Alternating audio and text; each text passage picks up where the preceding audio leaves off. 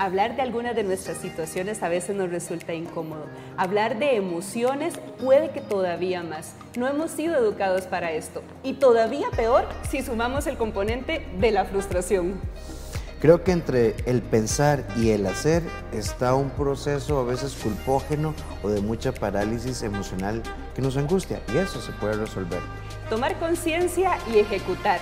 Esa es la invitación para el día de hoy. Vamos a hablar de la frustración como un eje indispensable para la motivación. Y para eso nos acompaña el doctor Rafael Ramos en Impacto Positivo.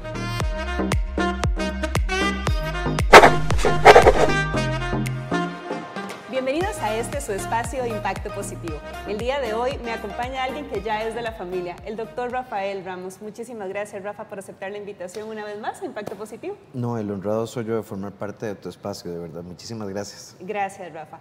Y bueno, como les comentaba un poco, el tema que vamos a abordar el día de hoy es la frustración pero queremos darle un enfoque desde la motivación, desde el crecimiento. Y a veces, Rafa, esto se hace un poco complicado porque la frustración no nos provoca precisamente las emociones más agradables que pueden existir. Entonces, ¿cómo podríamos tomarlo de trampolín para hablar de crecimiento o para hablar de un elemento de la motivación?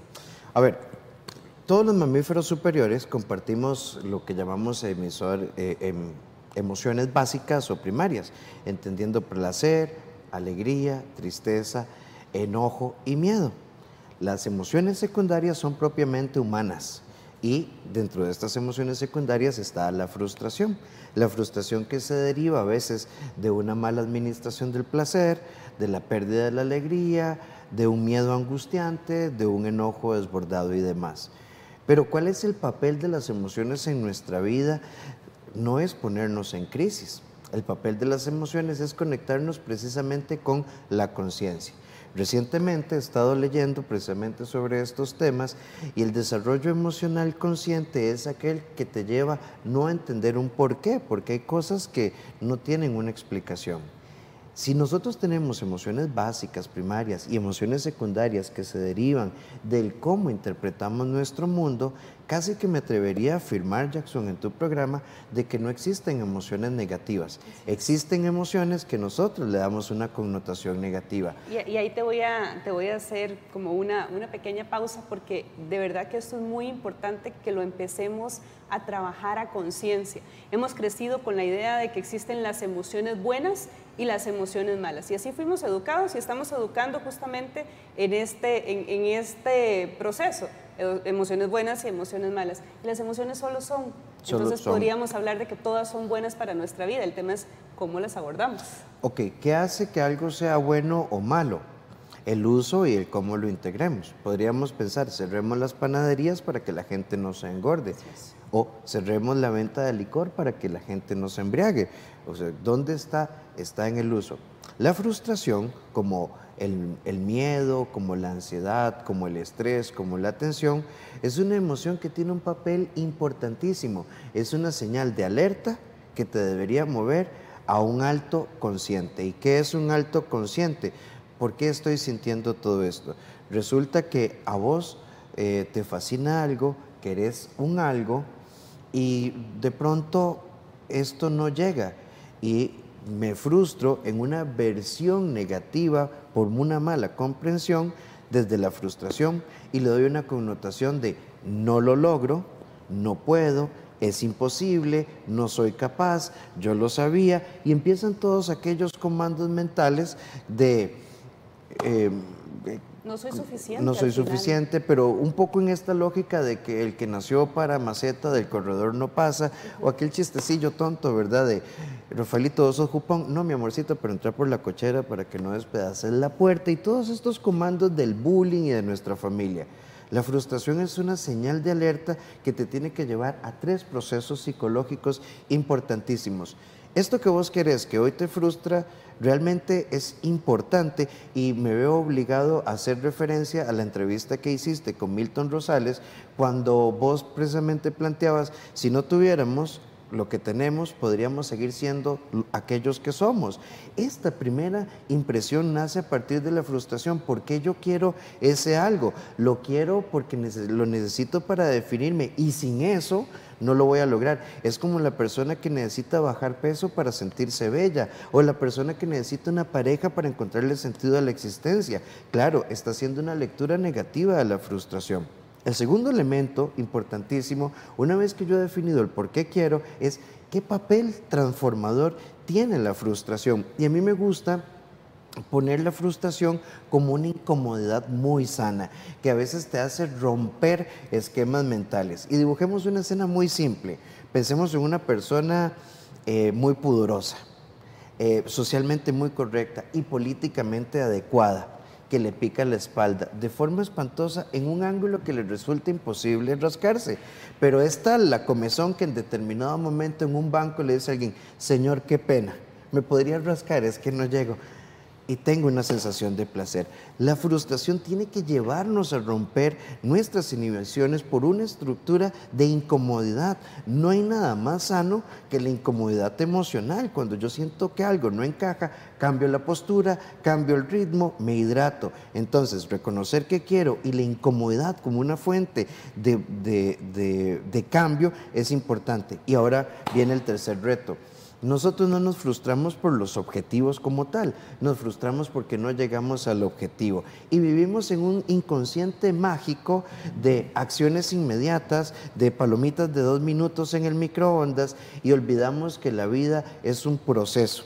Y esta estructura de procesos es lo que hace que la frustración se convierta en una aliada.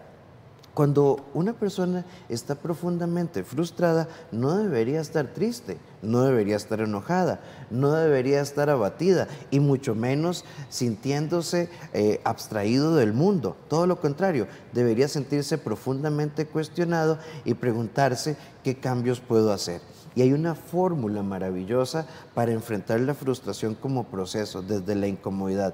Acciones y, y tal vez visto y planteado así, la regulación emocional es el resultado de decidir actuar mis decisiones. Si yo decidí que lo iba a hacer, hay que hacerlo. Pero no es un hacer impulsivo, es un hacer consciente, que me permite entonces decir cómo lo resuelvo y cómo lo enfrento. Claro, Rafa, lo que pasa es que muchas veces nos quedamos con esta idea de no soy suficiente, además le sumamos la, la inmediatez, vamos muy rápido por la vida, todo tiene que ser ya y no respondemos al ser, sino al tener. Entonces, cada vez va siendo mayor y mayor y mayor la frustración porque no nos hacemos preguntas existenciales. No nos preguntamos para dónde voy, qué quiero y si estoy en el lugar sano para mí. A ver, a mí me encanta la frase de Thomas Jefferson, me parece fascinante, incluso es casi un mantra para mí a nivel personal. Nada en el mundo puede impedir que una persona llegue a su meta con la actitud mental correcta y nada en el mundo puede ayudar a una persona con la actitud mental equivocada. Creo que en esta lógica que estás planteando estamos profundamente acostumbrados a justificar y victimizarnos y encontrar explicaciones para decir el por qué estoy paralizado podría ser válido o no. Lo cierto es que nada pasa cuando yo simplemente me cruzo de brazos. Y es que la vida es un proceso de trabajo, es un proceso de, conquista. Y, y, el hecho es empezar a sentir satisfacción en cada paso. Y esto no es retórica psicológica. A ver, para poder ser psicólogo, Tuve que pasar por el kinder, tuve que pasar por la escuela, tuve que pasar por el colegio, tuve que pasar por la universidad. Para escribir un libro tenés que empezar con la primera frase, sin pensar si voy a lograr escribir el libro o no. Creo que hay un elemento clave en esto, la claridad existencial, que es un concepto que a mí me fascina. ¿Para qué estás vos acá? ¿Cuál es tu propósito en, este, en esta existencia? Hay personas que dicen, bueno, yo me defino como luz, entonces tratemos de iluminar el mundo con nuestro buenos días, con nuestro gesto, con nuestra solidaridad y con nuestra reciprocidad. Si yo me defino, y tengo que ser muy, muy, muy claro en esto, desde mi propio ser, no desde las presiones sociales, casi que podríamos anular la frustración en la vida porque muchos de nuestros procesos de frustración están asociados, como decías, al tener, pero al tener qué, según quién, o sea, ¿qué hacemos? ¿Cómo lo hacemos? O sea, resulta que para tener una cena romántica hay que hacer decenas de cosas. Una cena romántica es un momento de disposición con una comida sencilla, pero profundamente amplio, el banquete en atención, en detalle, en escucha, en desconexión celular. Esto podría ser, pero no tengo plata, entonces me siento frustrado. Pero si vos visitaras a esa persona y simplemente compartieras su existencia, entonces nos frustramos por falta de claridad existencial. ¿Cuál es el propósito de un ser humano en la vida? Aprovechar el día a día de su historia, aprovechar cada momento y cada circunstancia, pero esto requiere hacer una desintoxicación de esa frustración que está asociada al no lo logro, al no, soy, suficiente, a una frustración positiva que te lleva a replantear el qué quiero, el por qué lo quiero, con claridad consciente y un, un proceso de revisión constante a la par de la frustración positiva, también yo tengo que empezar a conciliar mi historia. Y entonces yo puedo abrazar a esa mamá que no estuvo presente, a ese papá ausente, eh, puedo abrazarme a mí mismo por todos los procesos de autotraición en los que yo no me permití pensar. El otro día hablaba con un paciente que describía a una mujer cuyas formas le podrían resultar atractivas a cualquier ser humano. La describía como una diosa del Olimpo. Pero él decía, ella es, ella, es, eh, ella es mucho para mí, yo no soy suficiente. Entonces, a, todo esto ella enviaba señales de simpatía, de empatía y de cordialidad. Y entonces yo le decía, mira, vos te has puesto a pensar que ella, si no se baña, se pone a onda. Si no se peina, anda desgreñada. Si no se muda, se ve extraña. Si no se arregla, tal vez no tengas, es otro ser humano. Simplemente vos le estás visualizando como inalcanzable y eso te frustra. Pero si lo vieras como otro ser humano que te envía señales de empatía, donde no tienes que hacer nada mágico, es simplemente ser yo. Claridad existencial es autenticidad, es autoapreciación y desde ahí nos comemos el mundo donde no tenemos que hacer nada mágico, donde podemos empezar a vivir en conciencia y en la posibilidad de llegar a la plenitud a través de todas las preguntas que nos vamos haciendo constantemente. Regresamos con más de Impacto Positivo después de la pausa.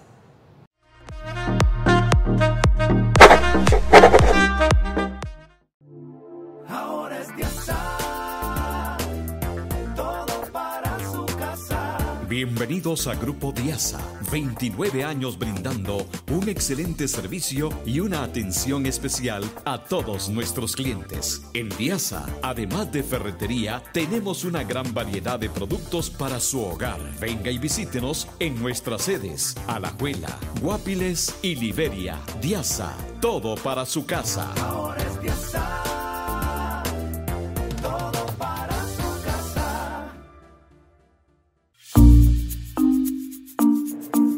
Hola, bienvenido a Plastimex. ¿En qué le podemos ayudar? Ando buscando algo innovador para mi casa. Claro, ya te llamo una compañera para que te ayude.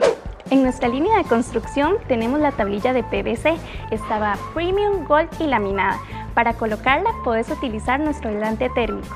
Además te ofrecemos nuestros pisos de SPC. Estos son resistentes a la humedad y al agua. También tenemos una variedad de sillas fabricadas en nuestra empresa. Nuestra silla Larisa tiene un año de garantía a como también nuestra silla Prestige. Esta viene en una variedad de tonos y también es fabricada en nuestra empresa. Y una gran variedad de artículos para su hogar. Plastimex, calidad, servicio, variedad. En Industria Surquí usted puede encontrar los siguientes materiales: Prestobón, pegamento corriente, plus, repellos finos y gruesos, todos fabricados con el sello de Industria Surquí, a la venta en todo el país. Teléfono 2268-8249. Hola, ya viniste a conocer la nueva exhibición con la que cuenta Grupo Diasa de la marca de productos Infinity. 15 años en el mercado y 5 años de garantía en cada uno de sus productos todo tipo de griferías, tanto de cuello alto como de cuello bajo, brillantes o satinadas, todo es bien. Duchas, lavamanos y barras de seguridad los puedes encontrar en esta hermosa exhibición. ¿Te gustó nuestra información? Ya sabes, te invitamos a que vengas a conocer la nueva exhibición de la marca Infinity acá a Grupo Diasa. Todo está divino, así que no te lo puedes perder.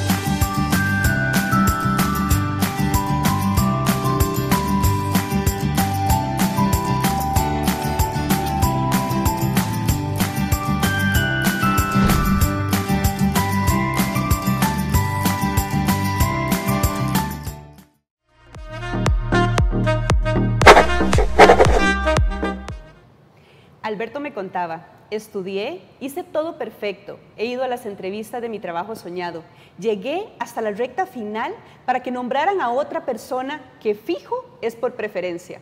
¿Qué te hace pensar eso? Era evidente, con ella duraron más que yo. Al final, cuando salió de la entrevista, la acompañaron hasta la puerta. Conmigo no fue así. ¿Vos sabés lo que pasó en la sala de entrevistas cuando ella estaba ahí? Obvio que no. Entonces, ¿por qué haces esa afirmación? Yo estuve ahí, lo vi todo. ¿Qué viste? Bueno, el trato no fue igual.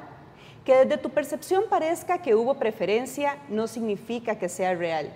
Quizá, pero no me explico por qué no me nombraron. Ciertamente no tengo tanta experiencia, pero tengo todo para asumir ese trabajo. Y como la historia de Alberto, que se menciona en el libro del ascenso precisamente de Rafael, muchísimas de nuestras historias, Rafa, porque esto es tan humano que yo no podría decir que ningún ser humano ha sentido frustración precisamente. Es que yo creo que Alberto debería aceptar que es tan descartable y elegible como cualquier otro ser humano. Pero qué difícil se hace a veces ese aceptar que somos o no somos de acuerdo a las expectativas que generamos o de acuerdo a lo que consideramos y creemos porque lo que hablábamos en el primer bloque, el que nos digan que no significa no soy suficiente, incluso no me aman, no me quieren. Sí, en el caso de Alberto, em, si él se queda con esta interpretación, hay una altísima probabilidad de que lo sigan descartando, porque la integración que él está haciendo, hay algo muy malo en mí. Eh, Alberto describe la escena, ¿verdad? como que si hubiese algo malo y perdiendo de vista dos elementos, dos currículums, atestados similares y al final hay un proceso que siempre se va a escapar. En un proceso de selección de personal donde todas las condiciones son iguales, siempre quedará un elemento subjetivo. Eh, Jackson, Georgina o Luisa. Y démosle la oportunidad a Luisa. Vos sabes que yo la vi como más sonriente. Y así se fue.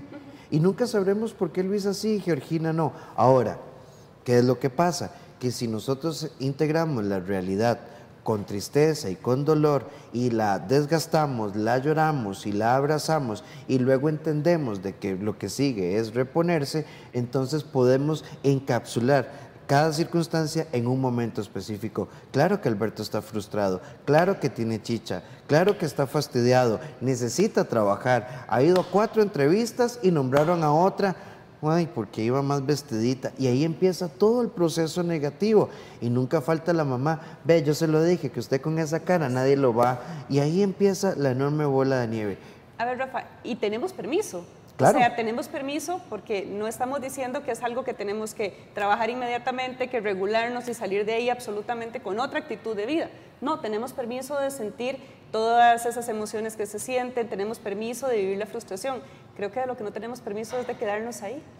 El tema es que, ¿qué hizo Alberto? Yo le preguntaría a Alberto, eh, yo no sé si a vos te ha pasado con las personas con las que nosotros trabajamos, a veces, Rafa, voy por una entrevista de trabajo, ¿qué tengo que decir?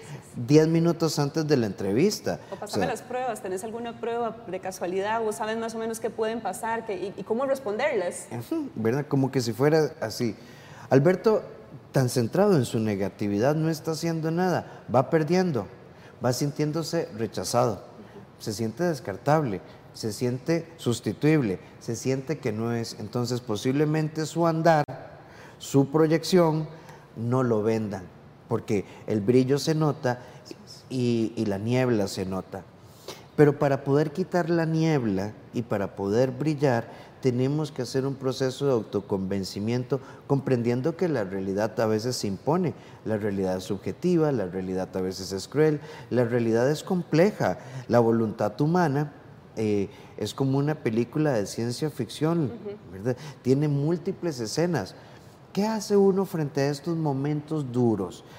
Alberto no le dieron el trabajo, yo creí que lo nuestro iba a funcionar, de un momento a otro lo aposté todo y lo perdí todo, emprendí creyendo que iba a funcionar.